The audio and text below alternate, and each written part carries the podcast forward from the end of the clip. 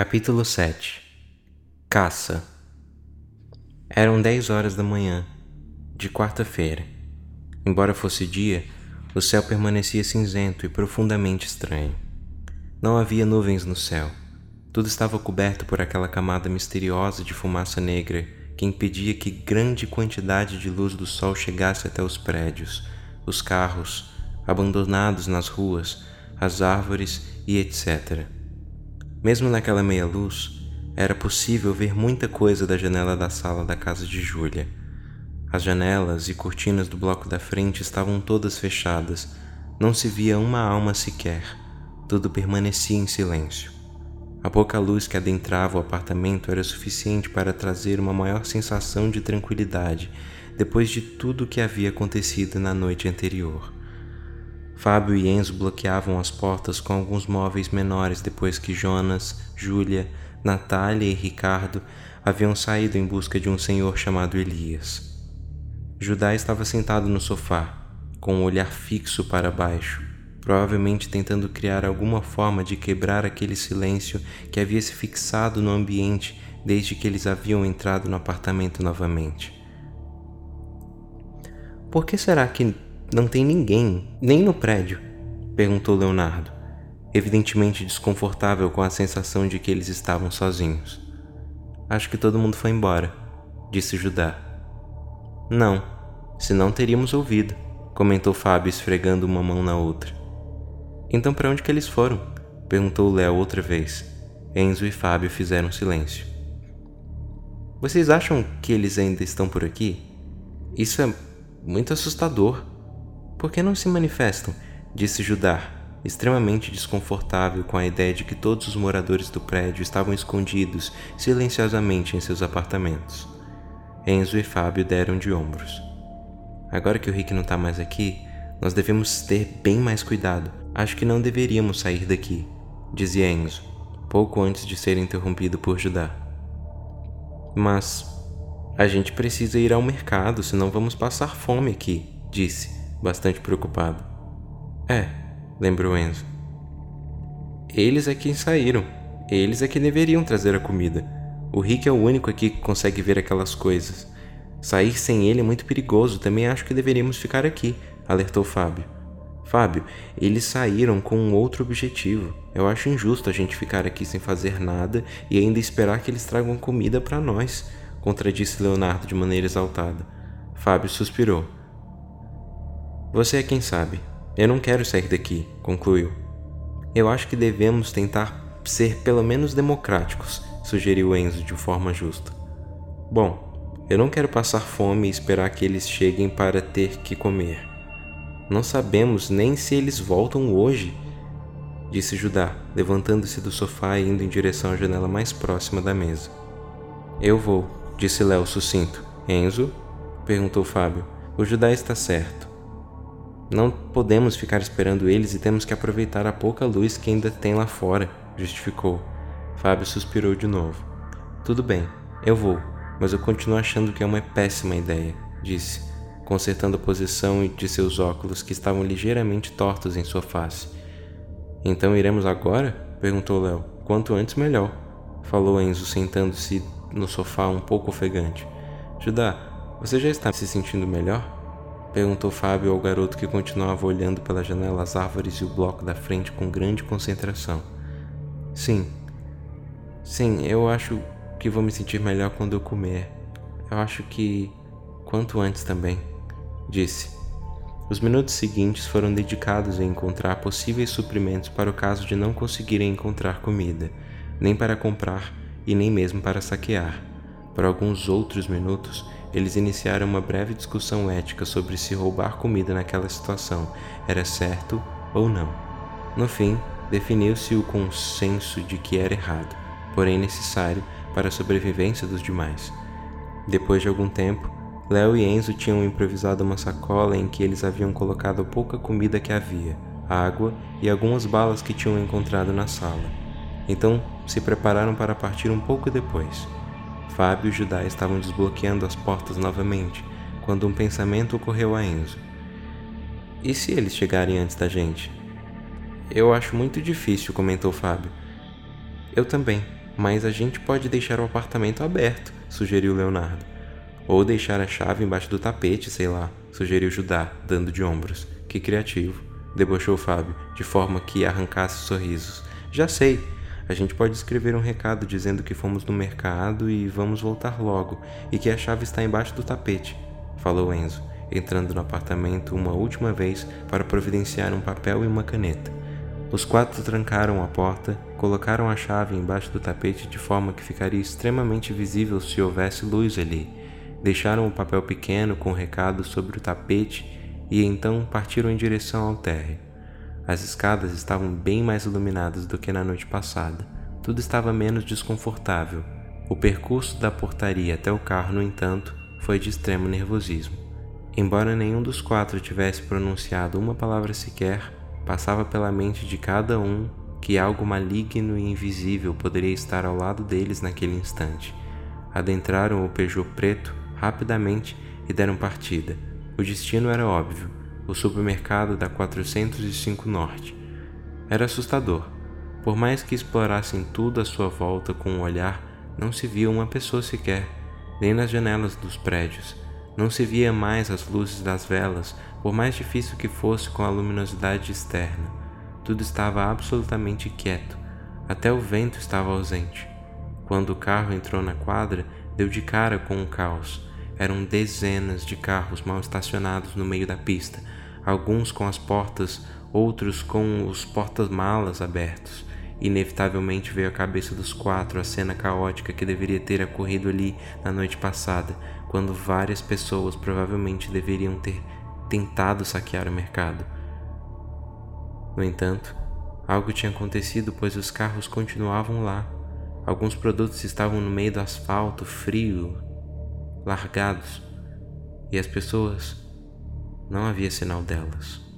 Enzo estacionou mais próximo do mercado que ele era capaz foi necessário algum tempo e muita coragem até que todos estivessem prontos para sair do carro. No momento em que saíram, os quatro pareciam ter acionado um estado de alerta natural, como se fossem presas em busca de alimento sem chamar a atenção do predador. Os predadores eram aqueles espíritos invisíveis que já haviam atacado Judá uma vez, enquanto Fábio testemunhava. Já para Enzo e Léo, tais criaturas ainda não eram tão concretas. Embora o medo e até mesmo a razão lhe dissessem para acreditar naquilo, seus cérebros preferiam chamar de predadores aqueles homens misteriosos que haviam perseguido os demais na noite anterior, ou aquele homem que tinha ficado plantado olhando a janela da sala de Júlia por tanto tempo, até que Natália conseguisse de alguma forma penetrar a mente dele. Era impossível não passar pelos carros abertos dispostos de maneira desorganizada pela comercial, sem olhar o interior deles e não imaginar quem estava ali antes de ser atacado ou coisa assim. Se a pessoa estava sozinha, se havia crianças, eram perguntas que os quatro se faziam sem perceber. Em alguns carros haviam malas no banco de trás e em outros apenas pilhas de roupas. O caminho até o mercado foi reduzido pela pressa que cada um ali tinha de estar em um lugar fechado, menos aberto. Por mais contraditório que fosse, esconder-se na escuridão e atrás de paredes trazia mais conforto do que estar exposto ao céu e aos perigos externos. Era parte do comportamento humano. A grande maioria das portas verticais metálicas do mercado estava fechada e lacrada, com a exceção de uma só, a primeira da esquerda, e ainda assim estava fechada até a metade. Vamos, disse Fábio, chamando todos para entrar. Não demorem e tentem pegar só o necessário, aconselhou Enzo. Mesmo com a possibilidade de ser atacado por uma criatura espectral completamente invisível em um ambiente fechado e escuro, a ideia de ter um supermercado totalmente disponível para você ainda era muito divertida. Fábio e Judá tiveram a ideia de buscar mochilas ou bolsas que poderiam ser usadas para levar coisas até o carro. Procuraram uma seção que parecia ser de materiais escolares e então se divertiam escolhendo a mochila mais infantil possível. Por um tempo, Fábio percebeu o quanto a energia elétrica fazia falta, ao se dar conta de que toda a seção de congelados estava prestes a estragar, mas não valia a pena. Judá, por sua vez, focava sua atenção na fome que sentia, aproveitava o máximo que podia para pegar barras de cereal e doces da sessão de pagamento, mas se distraiu rapidamente no momento em que viu a padaria, onde ele encontraria alimentos um pouco mais saudáveis e ainda não perecíveis. Leonardo e Enzo foram em busca de comida para os demais. Depositaram quilos de miojo instantâneo na mochila, junto a biscoitos, barras de cereal, chocolates e sucos com conserva.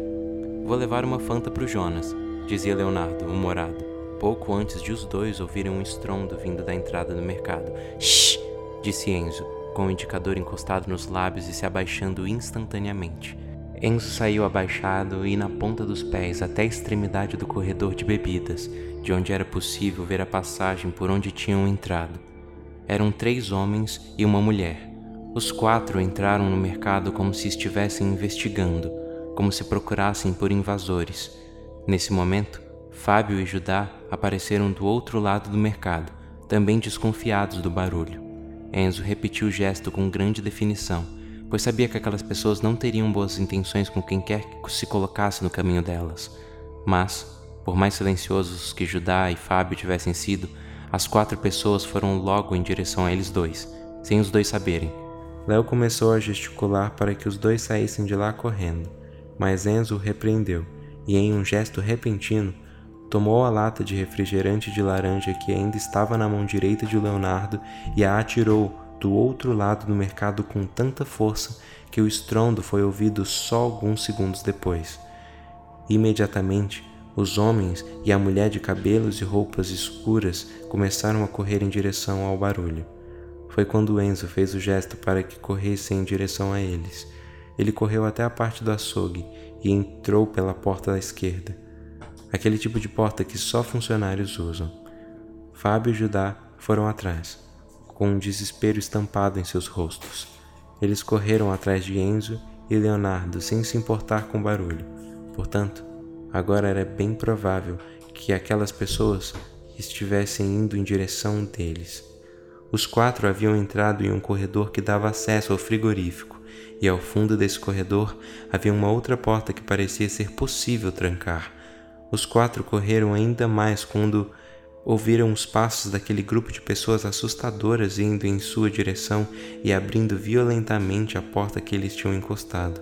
Correram muito rapidamente até a porta no fim do corredor, que era a entrada do estoque do mercado, uma grande ala cheia de caixas de mantimentos e empilhadeiras. A porta era dupla e tinha duas alças grandes, uma em cada uma das metades. Fábio, imediatamente, foi até a mais esquerda onde tinha um conjunto de vassouras e esfregões com bastões metálicos.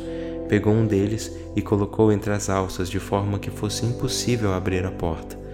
No entanto, o cabo metálico do esfregão era muito fino para o espaço das alças, então a porta quase abriu quando um primeiro dos homens, um senhor de meia idade, gordo, branco e grisalho, com um globo ocular completamente negro, se chocou contra ela com muita força.